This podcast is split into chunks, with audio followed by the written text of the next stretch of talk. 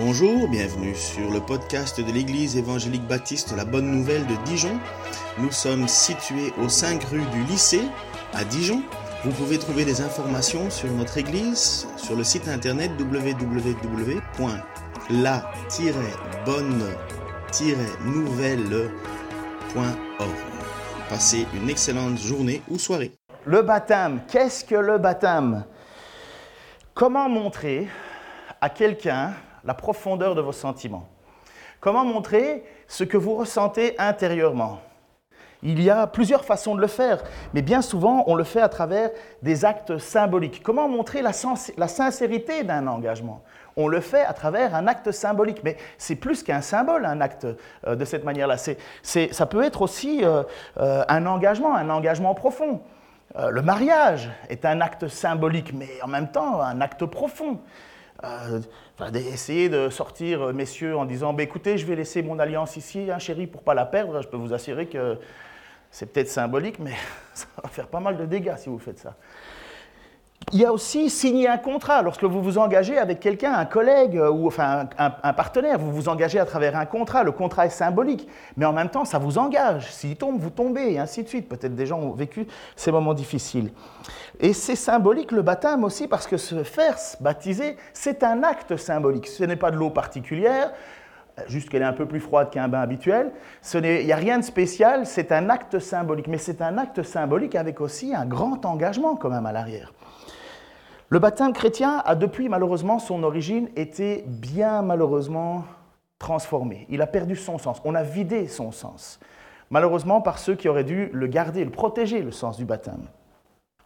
Si je vous dis que le baptême, c'est un engagement profond et sincère devant Dieu, à la limite, vous dites que vous êtes d'accord avec ça. Pourquoi est-ce qu'on a changé ce sens et qu'on a donné cette possibilité à des personnes qui n'ont pas encore la capacité de faire un choix? Si je vous dis, venez au mariage de mon fils, vous dites, super, génial, je suis, je invité finalement.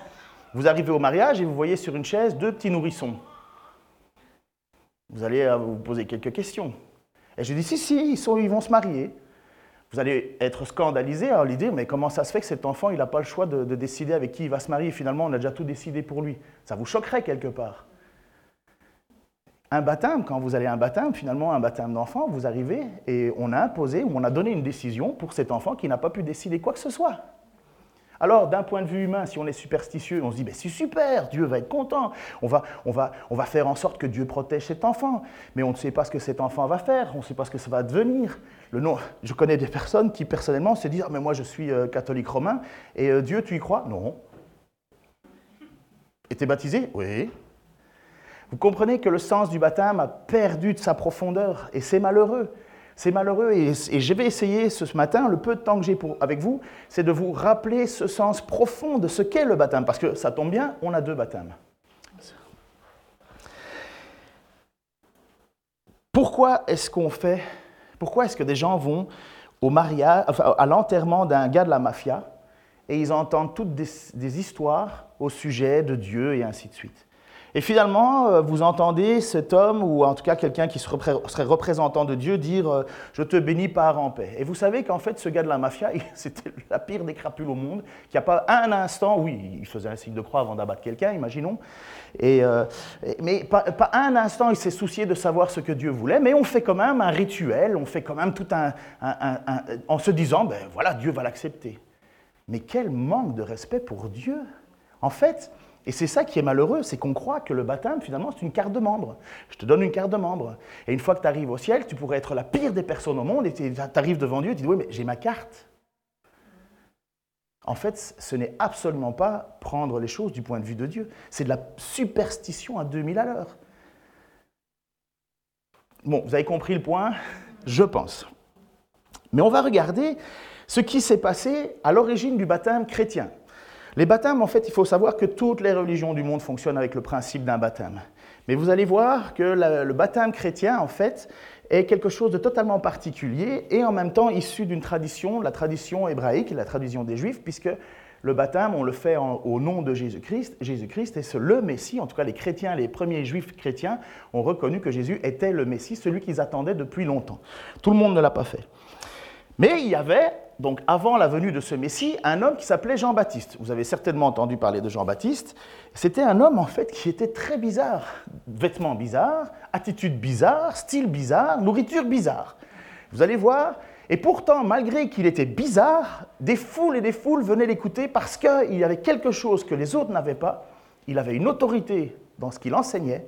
Il n'allait ni à gauche ni à droite. Il enseignait droitement ce qu'il recevait. Il était passionné à fond. Et les gens étaient en mal de rechercher un sens profond à l'existence. Parce qu'à cette époque-là, c'est pas cool. Pas cool du tout. Surtout pour les Juifs sous l'occupation euh, des Romains. Il y avait cette année-là, Dieu confia son message à Jean, Jean-Baptiste, fils de Zacharie, dans le désert. Jean se mit à parcourir toute la région du Jourdain et il appelait les gens à se faire baptiser pour indiquer qu'ils changeaient de vie afin de recevoir le pardon de leurs péchés. Ainsi s'accomplit ce que le prophète Ésaïe avait écrit dans son livre. On entend la voix de quelqu'un qui crie dans le désert Préparez le chemin pour le Seigneur, faites-lui des sentiers droits.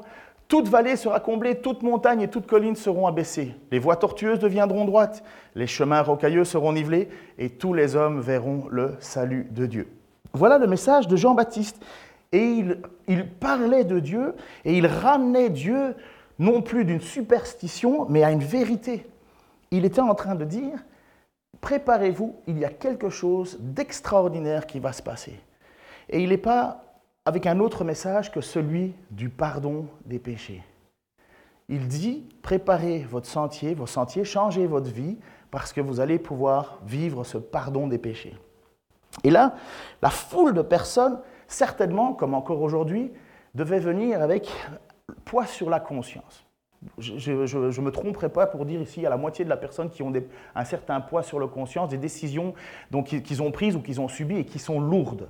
Et dans vos moments de ralenti, ça revient, ça vous hante. Euh, j'imagine que c'était la même chose à cette époque-là. Donc les gens courent et vont pour aller rechercher ce pardon. Surtout qu'ils savent que cet homme, ce Jean-Baptiste, parle droitement. Et comme dans tout mouvement de foule, qu'est-ce que vous avez encore aujourd'hui? Eh bien, des hommes politiques qui veulent se faire voir. Et ils sont au-devant des manifestations. On leur dit 14h15, euh, manifestation là. D'accord, pas de problème, je peux aller en avant. Bien sûr, tu vas en avant. Eh bien, à l'époque, il y avait les chefs religieux qui faisaient la même chose. Mouvement de foule, on veut se faire voir, je, suis pour la cause, je suis pour la cause. Sauf que Jean-Baptiste, il ne l'entend pas de cette oreille. Et Jean-Baptiste, quand les religieux sont, vont venir, il va leur parler, mais sèchement. Regardez ce qu'il va dire.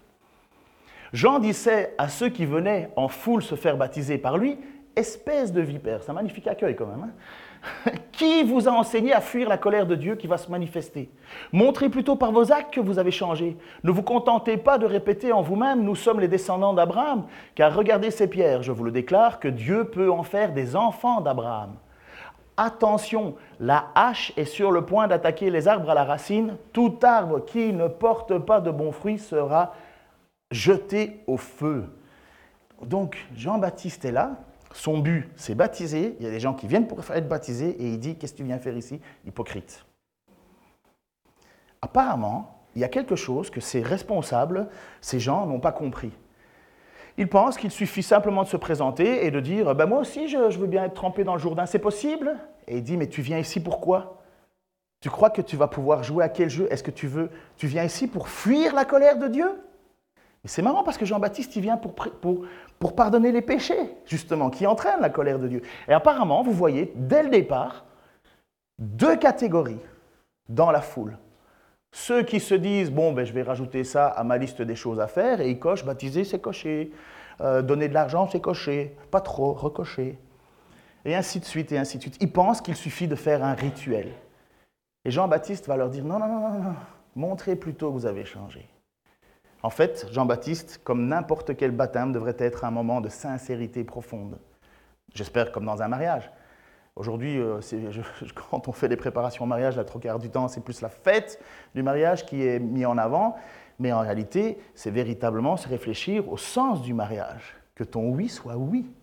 Et donc, ces gens venaient et bam, ils lui rentrent dedans. Alors les, gens, la foule, Enfin, si vous entendez quelqu'un qui fait, vous faites, imaginons 50 km, tout joyeux, en disant super, on va se faire baptiser, bah, vous êtes là, vous entendez que les hypocrites se font ramasser, et vous dites, mais qu'est-ce que je dois faire moi quoi? Et voilà la question de la foule. La foule lui demandèrent alors, mais que devons-nous faire? Et il leur répondit, si quelqu'un a deux chemises, qu'il en donne une à celui qui n'en a pas, si quelqu'un a de quoi manger, qu'il partage avec celui qui n'a rien. Il y avait des collecteurs d'impôts. Alors les collecteurs d'impôts, c'était les voleurs notoires. Hein. Donc euh, Rome leur demandait de récolter euh, un impôt et eux, ils montaient le... On leur demandait par exemple de récolter 5 euros, ils en prenaient 10, ils en gardaient 5 et ils en donnaient 10 à, 5 à, Rome et voilà. et en plus, ils avaient, si tu payais pas, boum, tu prenais un coup. Il y avait les collecteurs d'impôts qui venaient se faire baptiser. Ils demandèrent à Jean, Maître, que vont-nous faire? N'exigez rien de plus de ce, que ce qui a été fixé, leur répondit-il. Des soldats questionnèrent aussi. Et nous, que devons-nous faire? N'extorquez d'argent à personne, ne dénoncez personne à tort. Contentez-vous de votre solde. Le peuple, et ça c'est magnifique, était plein d'espoir. Et chacun se demandait si Jean n'était pas ce fameux Messie qui devait venir. Est-ce que c'est lui qui va, qui va remettre de l'ordre dans ce pays? Est-ce que c'est lui qui va enfin faire quelque chose pour toute cette hypocrisie, pour tout ce... Alors, regardez comme ça ressemble quand même toujours un petit peu à notre situation, hein, à, notre vie à nous. Ils viennent et on voit, Jean-Baptiste dénonce des gens qui extorquent, puisqu'il dit les voleurs d'impôts venaient pour se faire baptiser, ils demandèrent qu'est-ce qu'on doit faire, ils extorquent on voit qu'il y a un égoïsme incroyable. Il y a celui qui a deux chemises qui n'en a rien à faire que l'autre à côté n'en a pas. Euh, il y a l'égoïsme. On voit aussi qu'il y a la, la, la, Allez, un truc qui n'existe pas en France. Corruption, exactement. C'est tellement pas normal que je ne savais même pas que ça existait. Donc, euh, euh, à l'époque, à l'époque, corruption. À l'époque, la loi au plus fort. À l'époque, la délation. Vous voyez toutes ces choses qui, qui font que la vie est infecte. Infecte, en fait, tu te demandes, et certainement pour beaucoup, tu te demandes, mais finalement, qu'est-ce que tu fais là? Et où est Dieu? Et pourtant, le peuple était plein d'espoir. Plein d'espoir. Ça, le mot espoir. Espoir, ça veut dire, dans le sens chrétien, ce n'est pas quelque chose d'hypothétique. L'espérance du chrétien, c'est une chose certaine qui va arriver, mais il faut attendre. L'espoir, chez nous, c'est une vision négative. L'espoir, vision, la version euh, juive et la façon dont il pense, c'est que c'est une certitude. C'est là. Ne perds pas espoir, c'est là. Et donc, ce peuple est là et plein d'espoir. On en a besoin. Enfin, moi, honnêtement, j'en ai besoin. Et pourtant, des gens sont là, ils se disent, mais est-ce que ce ne serait pas lui le Messie?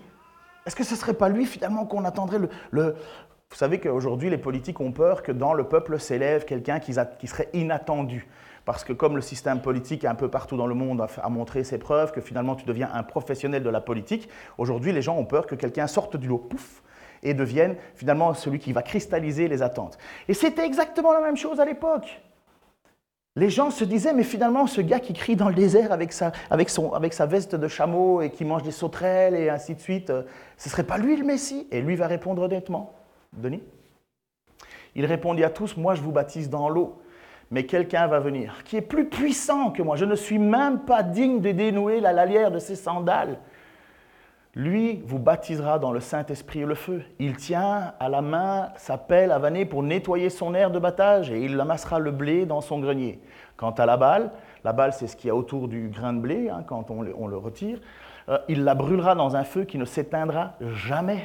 Jean adressait encore beaucoup d'autres recommandations au peuple et lui annonçait la bonne nouvelle. C'est quoi la bonne nouvelle? Mais je te dirais que la bonne nouvelle, ça dépend du, sens où tu te trouves. Est-ce que tu, veux faire partie des greniers de Dieu ou est-ce que tu voudrais être rejeté dans un feu qui ne s'éteint jamais? Voilà ce que Jean-Baptiste est en train de dire. Voilà la bonne nouvelle. Vous voulez vous avez de l'espoir, vous, avez de l'espoir qu'un pardon existe, vous avez de l'espoir qu'il y a un renouveau qui existe, oui. Eh bien, cet même espoir est lié à la justice. Il faut que quelqu'un juge, il faut que quelqu'un vienne avec cette pelle avanée, il prend et il sépare l'ivré du bon grain, il sépare ce qui n'est pas bon de ce qui est bon. Et voilà l'espoir qu'il y a, c'est bonne nouvelle, on va enfin mettre fin à la corruption. On va enfin mettre fin à tout, à tout ce système hypocrite c'est l'espoir. Mais la grande question, c'est comment on fait? Puisqu'apparemment, il y en a certains qui arrivent devant Jean-Baptiste et lui disent mais, mais on vient pour se faire baptiser, hypocrite, vipère, qu'est-ce que vous croyez qui va arriver? Dieu peut faire d'une pierre quelqu'un qui l'adore et qui le loue. Vous venez, vous, avec votre cœur de pierre, mais vous ne voulez pas changer. Ça va? Pour les premiers, la première fois que vous êtes arrivé, ça va? C'est bientôt fini, vous inquiétez pas. En général, quand je dis trois fois c'est fini, c'est que c'est fini à la quatrième. Les gens ont l'habitude. Hein. Et pour finir et pour terminer, afin de conclure, des choses comme ça. Beaucoup de personnes venaient à Jean. Beaucoup, beaucoup.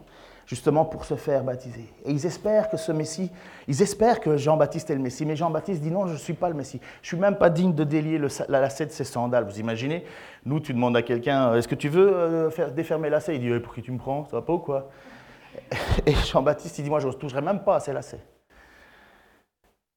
Et Jean-Baptiste est là, en train de faire ce qu'il fait, parce que Dieu lui a demandé de, de baptiser, d'annoncer, et voilà qui vient vers lui.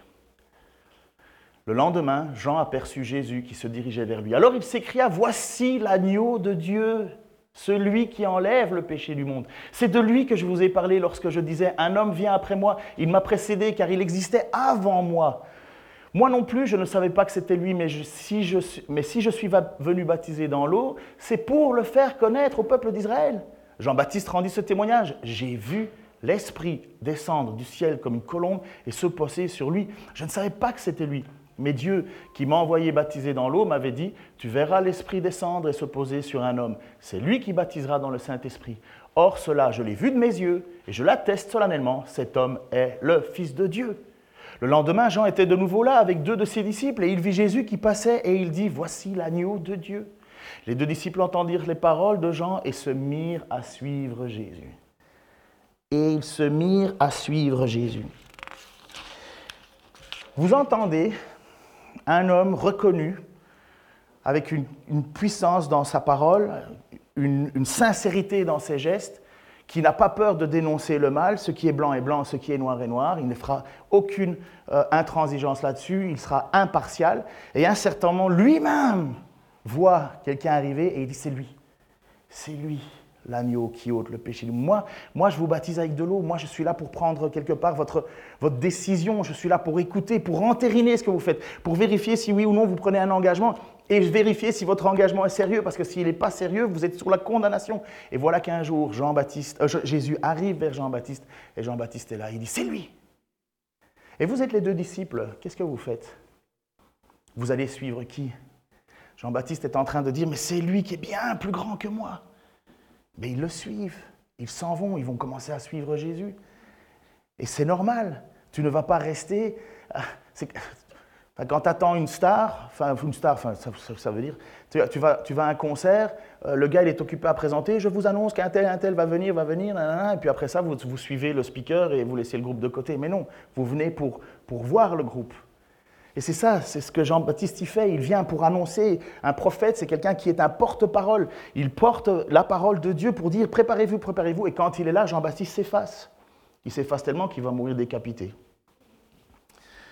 parce qu'il dénonçait le péché des responsables politiques qui s'amusaient à courir, euh, à prendre la femme de l'un, la femme de l'autre, et ça lui a coûté la tête. Il était droit jusqu'au bout. Et qu'est-ce qu'ont fait ces deux, disciples? Ils ont décidé de suivre Jésus. Ils ont décidé de tout quitter et marcher. Et voilà le sens du baptême. Quitter et suivre. Quitter et suivre. Quitter la religion en général. Suivez Jésus peu importe dans quelle religion vous êtes, mais allez à l'origine, allez à l'essence. Ne vous laissez pas manipuler par des choses qui, qui ne sont que l'ombre et qui ne servent strictement à rien. Suivez celui qui dit, voici l'agneau. Et comme va, dire Jean-Baptiste, il va dire, je, je l'atteste, je l'ai vu de mes yeux vus. Mais c'est ça la foi. La foi, c'est de croire quelque chose. Je l'ai vu de mes yeux vus, je vous l'atteste, c'est le Fils de Dieu, c'est lui, il n'y en a pas d'autre. Je ne savais pas que c'était lui, je savais juste qu'il devait venir. Et voilà la foi d'un chrétien. Oui, je crois que Jésus est le Fils de Dieu. Je le crois. C'est exactement ce qu'on va entendre dans les baptêmes aujourd'hui. Des gens qui disent Je le crois. C'est ça la foi. Mais la foi, ce n'est pas simplement un sentiment. C'est plus que ça. C'est une certitude, une conviction, quelque chose qui fait que tu vas tout quitter pour suivre. Voilà la foi. Plein de gens ont foi en plein de choses. Mais c'est l'objet de notre foi qui est important. C'est l'objet de notre foi qui est important. Et voilà que Jésus est là. Et il dit, je suis l'agneau qui ôte les péchés du monde. Est-ce qu'on a besoin d'un agneau pour être sauvé? Est-ce que tous les chrétiens ont un agneau à la maison, un petit agneau, en disant c'est mon, amulette? Mais non. Pour un juif à l'époque, il sait très bien ce que c'est qu'un agneau, ce que représente un agneau. Pourquoi? Parce qu'à chaque fois qu'un juif fait une bêtise, qu'est-ce qu'il fait à l'époque? Il va au temple et il, sacrifie un agneau dont il prend une grande partie, il revient, il va le manger, il va faire une fête. Pourquoi? Parce que le sacrifice de l'agneau montre la demande de pardon, de péché. Tu fais une bêtise énorme, tu demandes pardon à Dieu à travers le sacrifice d'un agneau. Et là, Jésus arrive et Jean va dire, c'est l'agneau qui ôte le péché du monde. Mais Jésus n'est pas un agneau, il est un homme. Et plus que ça, Jean-Baptiste nous dit, c'est le Fils de Dieu mais il vient pour ôter le péché du monde. Ça veut dire que Dieu, Fils de Dieu, ne vient pas pour nous juger, il vient pour nous sauver. Et voilà le sens du baptême. Voilà, c'est exactement cette idée-là que il va y avoir quelque chose qui va un jour arriver, ce que beaucoup de gens attendent fin du monde. Même les films d'Hollywood parlent toujours d'apocalypse. À un moment, ça s'arrête. Moi, j'en suis hyper convaincu.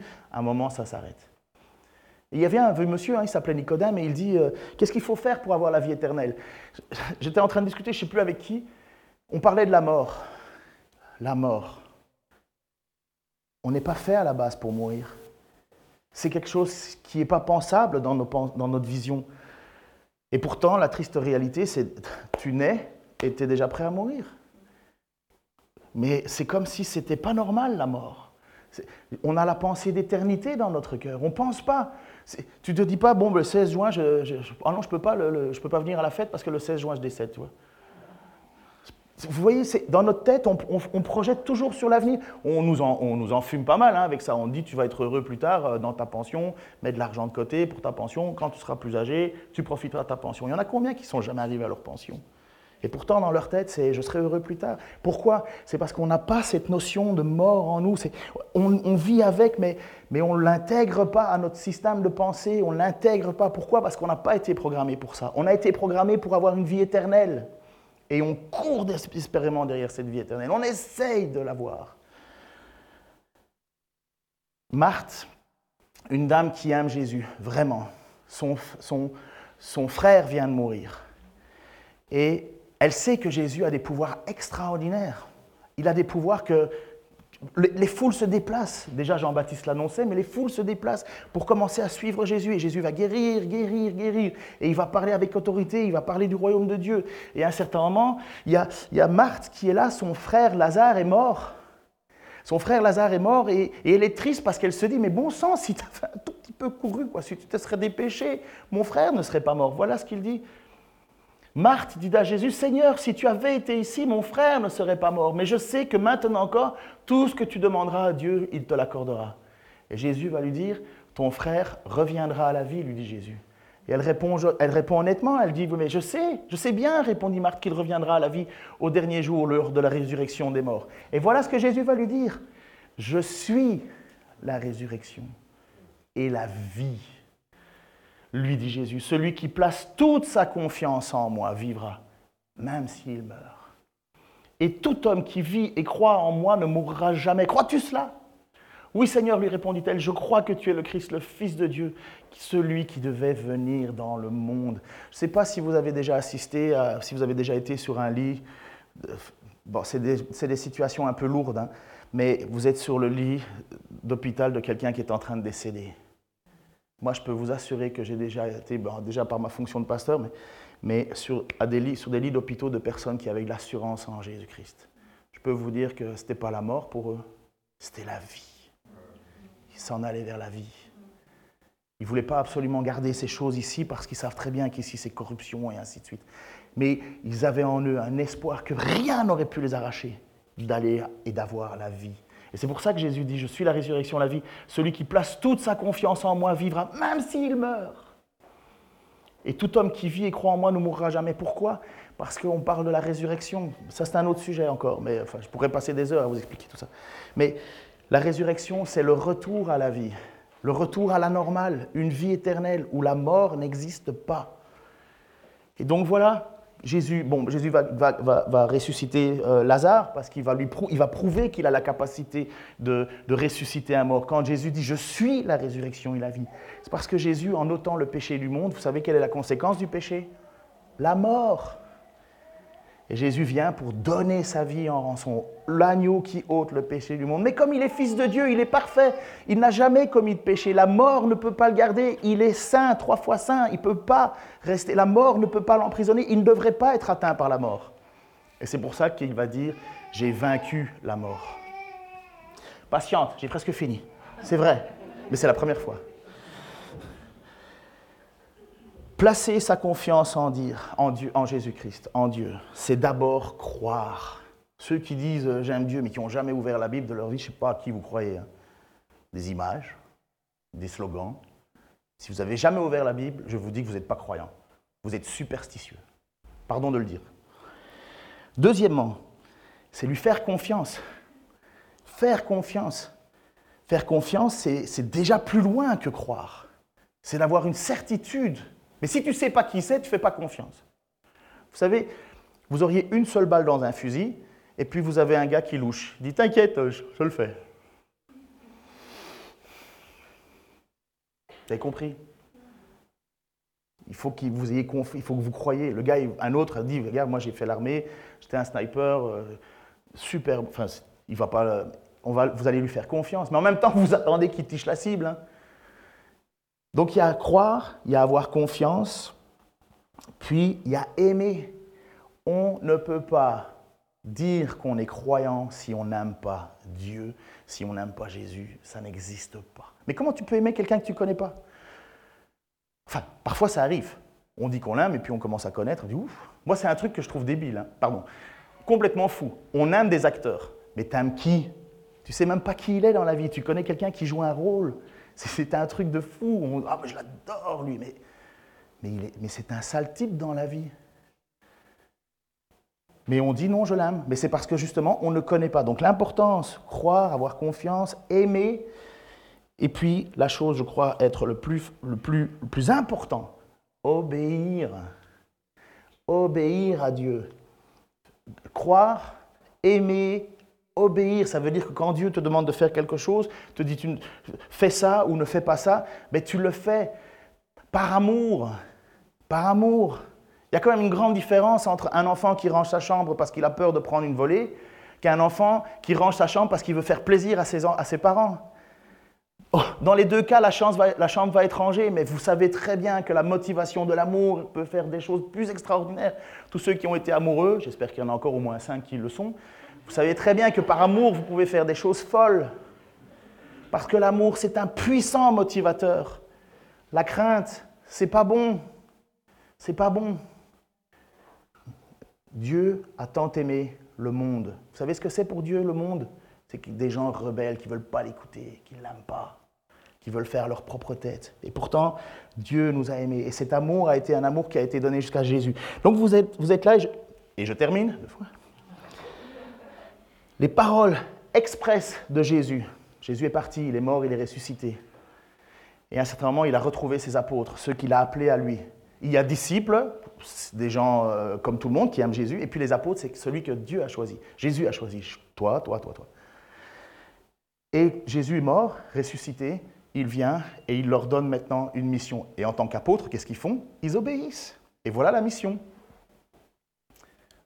Les onze disciples se rendirent en Galilée sur la colline que Jésus leur avait indiquée. Dès qu'ils l'aperçurent, ils l'adorèrent. Quelques-uns, cependant, eurent des doutes. Je serai là aussi, hein, vous savez, ce fameux Thomas. Ils eurent des doutes. Alors Jésus s'approcha d'eux et leur parla ainsi. J'ai reçu tout pouvoir dans le ciel et sur la terre. Allez donc dans le monde entier. Faites des disciples parmi tous les peuples. Baptisez-les au nom du Père, du Fils et du Saint-Esprit. Et apprenez-leur à obéir à tout ce que je vous ai prescrit. Et voici, je suis moi-même avec vous jusqu'à la fin du monde. Le, groupe de louanges peut revenir si vous, vous chantez. Je suis moi-même avec vous jusqu'à la fin du monde. Il y a, il y a quoi? Ah, il y a les témoignages. Alors, il y a toujours un stress. Ah, ah, on a déjà décidé qui Non, on peut changer. On va faire au vote. Qui veut que ce soit Perrine qui fasse son témoignage?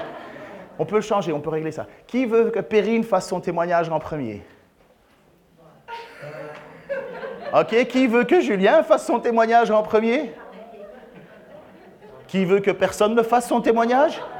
Parce qu'il y a des mains qui se sont pas levées. Et on n'est pas encore à l'âge, là, il n'y a pas d'abstention, là, c'est oui ou non. Hein vous êtes venu pour ça, vous l'aurez. Hein Je recommence. Qui veut que Perrine fasse son témoignage en premier? Ok, qui veut que Julien fasse son témoignage en premier? Ok, Perrine, désolé. Perrine, t'es prête? Attends, attends, j'ai dit que deux fois. Hein. Suivre Jésus, faire des disciples. Faire des disciples, c'est quelqu'un qui entend le message, qui le croit et qui dit, je vais suivre Christ. Ça ne sera pas parfait.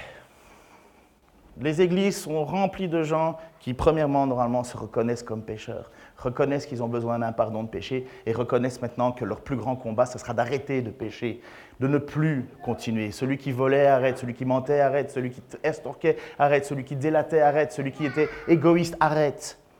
Et là, c'est la nature humaine. Et on se bat hein, contre ça. On se bat mais être disciple, enseignez-leur. Voilà, tout pouvoir m'a été donné, faites des disciples parmi tous les peuples. Tous les peuples, c'est même la France. Baptisez-les au nom du Père, du Fils et du Saint-Esprit et apprenez-leur à obéir à tout ce que je vous ai prescrit.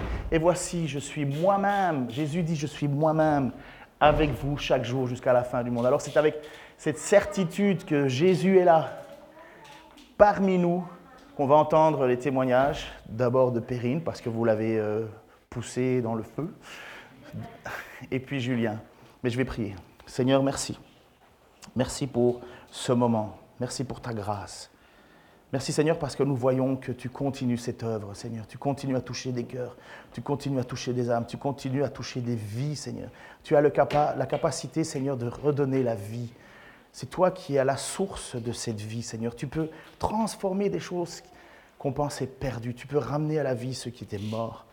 Seigneur, tu peux même donner vie à des cœurs durs. Tu es un Dieu de compassion. Seigneur, mais nous savons que tu es là avec ta pelle à vanner et que tu vas séparer. Et nous te demandons, Seigneur, encore ta grâce. Et on veut te remercier pour les témoignages qu'on va entendre de ceux qui ont saisi ton appel et veulent en profiter, comme ces deux disciples de Jean-Baptiste qui ont entendu et qui t'ont suivi. Seigneur, encore aujourd'hui, on veut te suivre. Au nom de Jésus-Christ. Amen.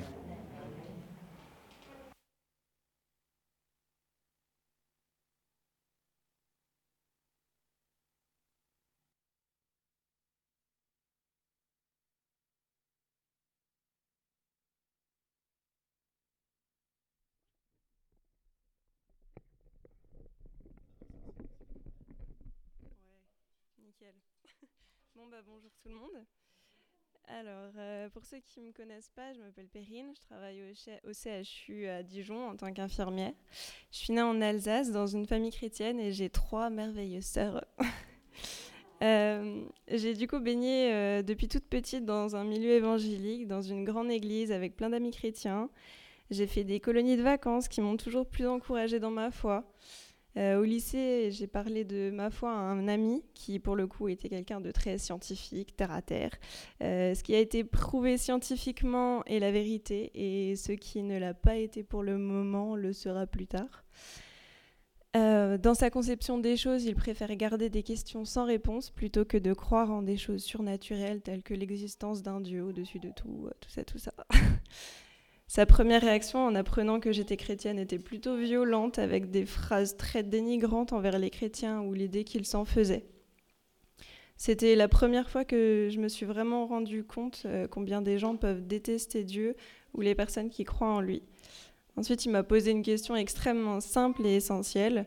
Pourquoi es-tu chrétienne? Je lui ai répondu par des exemples de témoignages extraordinaires de personnes ayant vécu des miracles dans leur vie mais évidemment, il n'y croyait pas. Où est la preuve de, ces histoires, à part les dires de ces personnes euh, Et même si c'était vrai, euh, il y avait, selon lui, forcément une explication rationnelle.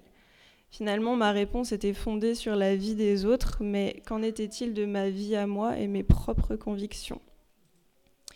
J'ai toujours été émerveillée par le monde qui nous entoure et ma foi a été évidente. J'ai baigné dans le milieu évangélique depuis ma plus tendre enfance. Je connais des versets célèbres de la Bible par cœur. Mais est-ce que j'avais réellement pris conscience que Jésus est mort pour moi, que je suis pardonnée et que je suis sauvée? Est-ce que j'avais réellement pris conscience que, euh, de ce qu'est ce cadeau immérité qu'est la grâce que Dieu nous offre et que Dieu m'offre à moi? Aujourd'hui, je peux vous assurer que non, je ne l'avais pas réellement compris. Finalement, ma foi était basée sur celle de mes parents, les enseignements entendus depuis toute petite, mais le travail n'était pas complet dans mon cœur. Euh, mon année de terminale et une grande partie de mon école d'infirmière, je me posais un milliard de questions existentielles que je pense tout le monde se pose à un moment dans sa vie, euh, du type euh, pourquoi est-ce qu'il y a de la famine dans le monde, pourquoi tant de guerres, de haine, d'injustice, pourquoi les musulmans vivent, qui vivent avec de nombreuses valeurs communes aux nôtres ne seraient pas sauvés selon nos croyances. Il y a une image qui me parlait beaucoup de Alain Audercet euh, avec euh, deux, euh, pilotes de l'armée de l'air.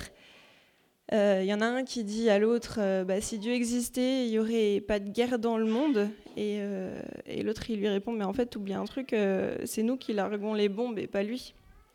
Et, c'est vrai qu'elle est très parlante et, et, elle donne déjà une bonne partie de réponse à ces questions.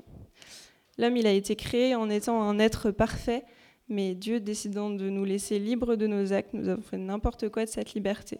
J'ai été déçue de voir combien les humains peuvent être égocentriques et jugeants entre eux, même dans les milieux chrétiens.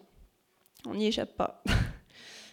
L'humain cherche en permanence à être élevé, il cherche la reconnaissance, et la plus simple des manières de faire, c'est de rabaisser les autres. Je ne l'ai pas subi, mais je l'observais, je me demandais aussi ce que j'avais de spécial. On a tous reçu des dons à ce qu'on dit, et je voyais des chrétiens autour de moi qui avaient des talents pour plein de choses, et puis moi, il y avait, moi au milieu, qu'est-ce que, qu'est-ce que je sais faire finalement? Euh, Avec cette déception de l'humain, ces questions existentielles, des nombreuses injustices de ce monde, et euh, encore la déception de moi-même, de l'être insignifiant que j'étais, j'allais de moins en moins à l'église. Après le lycée, j'ai eu une relation avec ce garçon dont je vous parlais, qui a duré un an, et ça m'aidait pas du tout à retourner vers Dieu, évidemment mais je sais qu'il m'a jamais abandonnée. Une partie de moi était toujours attachée à Dieu. C'est comme si je me tenais un petit peu à une toute petite ficelle euh, avec lui. Et je voulais pas la lâcher parce qu'au fond de moi, je n'avais jamais réellement cessé de croire en lui. Je sais que durant toute cette période, euh, j'ai rien fait de contraire à mes convictions qui auraient pu me décevoir toute ma vie. Et si j'ai toujours continué à vivre comme si j'étais encore proche de Dieu, j'ai l'intime conviction que c'est parce qu'il était toujours près de moi, il ne m'a jamais laissé. En 2017, quelques mois après la rupture, euh, je me rendais compte que j'avais abandonné Dieu, que j'ai voulu faire abstraction de lui, tandis que lui est toujours resté à mes côtés. J'ai prié, lui demandant pardon, me repentant de mes fautes. Moi qui l'ai rejeté plusieurs années, vivant comme s'il n'existait pas. Je rencontre ensuite Samuel. Euh, au début de notre relation, j'avais beaucoup de mal à parler de Dieu. J'avais cette honte de m'être éloignée de lui, honte de n'avoir prié que lorsque j'étais triste, angoissée ou stressée. Euh, je lui disais que j'avais besoin de temps pour me rapprocher de Dieu. En réalité, Dieu m'a pardonné au moment même de ma repentance, lorsque je lui ai demandé. Mais pour accepter son pardon que je ne méritais pas, le chemin a encore été long. Je me sentais pas digne de ce pardon en connaissant Dieu, en ayant eu des périodes où je me sentais proche de lui, où la prière était essentielle à ma journée. Euh, j'ai fini par, abandonner par l'abandonner plusieurs années plus tard à cause du péché des hommes. J'ai progressivement appris à me rapprocher de Dieu, lui parler à nouveau. J'ai longtemps attendu de réussir à devenir une chrétienne parfaite euh, qui lit sa Bible et prie tous les jours, qui parle de Dieu partout autour d'elle. Une chrétienne qui finalement mérite son cadeau jusqu'à ce que je comprenne enfin que personne ne le mérite. Je me suis rendu compte que Dieu n'attend pas que nous soyons parfaits, il attend simplement qu'on l'aime, qu'on vienne à lui, qu'on se repente. Et c'est exactement ce que j'avais fait cette année 2017. Aujourd'hui, je peux dire fièrement que j'aime mon Dieu, je ne dis pas que la vie va être facile tous les jours, mais je suis heureuse de vivre pour lui. Je sais qu'il m'aime et que son seul souhait était que je revienne à lui. J'ai encore du chemin à parcourir, j'ai l'envie de le servir avec mon futur mari, l'envie de vivre une union d'église ici, pour le moment à la bonne nouvelle, jusqu'à temps que nous restons à Dijon. Aujourd'hui, je suis heureuse de dire que j'ai pas peur de la mort, que j'ai la certitude d'être sauvée et je remercie mon Dieu qui nous a fait ce cadeau que nous ne méritons pas par le sacrifice de son Fils.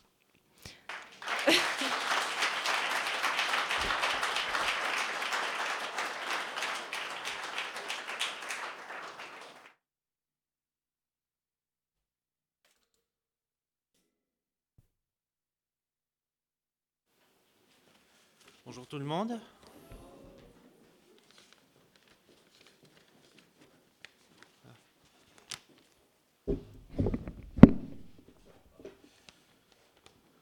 Donc je vais faire mon témoignage.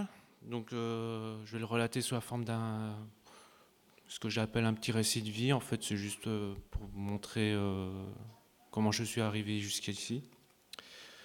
Voilà.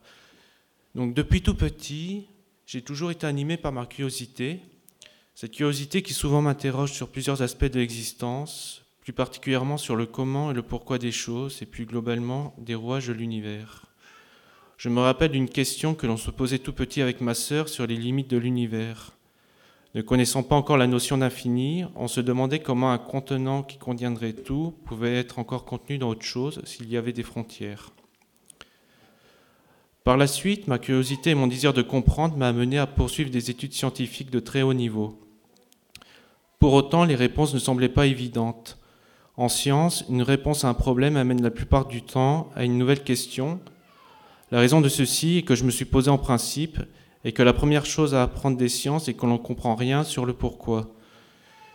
Une théorie expliquant un aspect de l'univers est par la suite englobée dans une autre théorie expliquant encore plus de choses. Le nombre de choses étant très immense, les principes sous-jacents se font de plus en plus généraux. Pour moi, il devait y avoir un principe ultime, ce que j'appellerai par la suite le Créateur. Ma première expérience au niveau de la foi fut d'avoir ouvert une Bible euh, offerte par un camarade d'université et de voir clairement le déroulé de la création. Sans même avoir eu d'éducation religieuse, ma mère nous ayant laissé le choix de la religion, avec ma sœur, la parole s'est révélée, s'est avérée limpide. Avec du recul, je me dis que c'est l'Esprit Saint qui eut opéré en moi, et maintenant je dirais que c'est fut comme un appel. Bien plus que la clarté apportée par la Bible, je fus rassuré sur le pourquoi des choses, de l'existence de l'univers. Sans avoir de méthodologie exacte sur comment résoudre les problèmes de la vie, j'acceptais déjà l'existence comme elle arrivait. Cette acceptation fut une seconde expérience, et je pourrais encore multiplier le récit de telles expériences. Je n'avais pas pour autant encore tout à fait conscience de ma foi jusqu'à ma rencontre avec celle qui deviendra mon épouse. Avec celle qui partage mon existence, nous avons eu et nous avons encore beaucoup d'échanges autour de la parole. J'ai appris avec elle à ne pas faire trop de métaphysique, mais surtout, elle m'a initié à la prière. Une autre rencontre d'importance, celle avec le pasteur Ken de l'Église qui nous a bienveillamment ouvert ses portes. Avec Ken, les discussions sont montrées plus pointues. Avec ces deux rencontres principales, je pourrais citer toutes les rencontres successives qui constituent dans leur ensemble des appels successifs. Il me fallut du temps pour appréhender ces, échanges comme tels. Le Seigneur a certainement insisté pour que le Saint-Esprit fasse cerner à mon esprit cartésien le Christ comme notre Sauveur. Maintenant, je souhaite obéir au commandement et notamment à celui de se faire baptiser. Je désire m'engager dans une vie chrétienne. Ce sera le point de départ d'une vie dédiée à la parole, à son respect. C'est la, volonté de mener une vie en harmonie avec Jésus et l'espoir d'être sauvé lorsqu'il reviendra.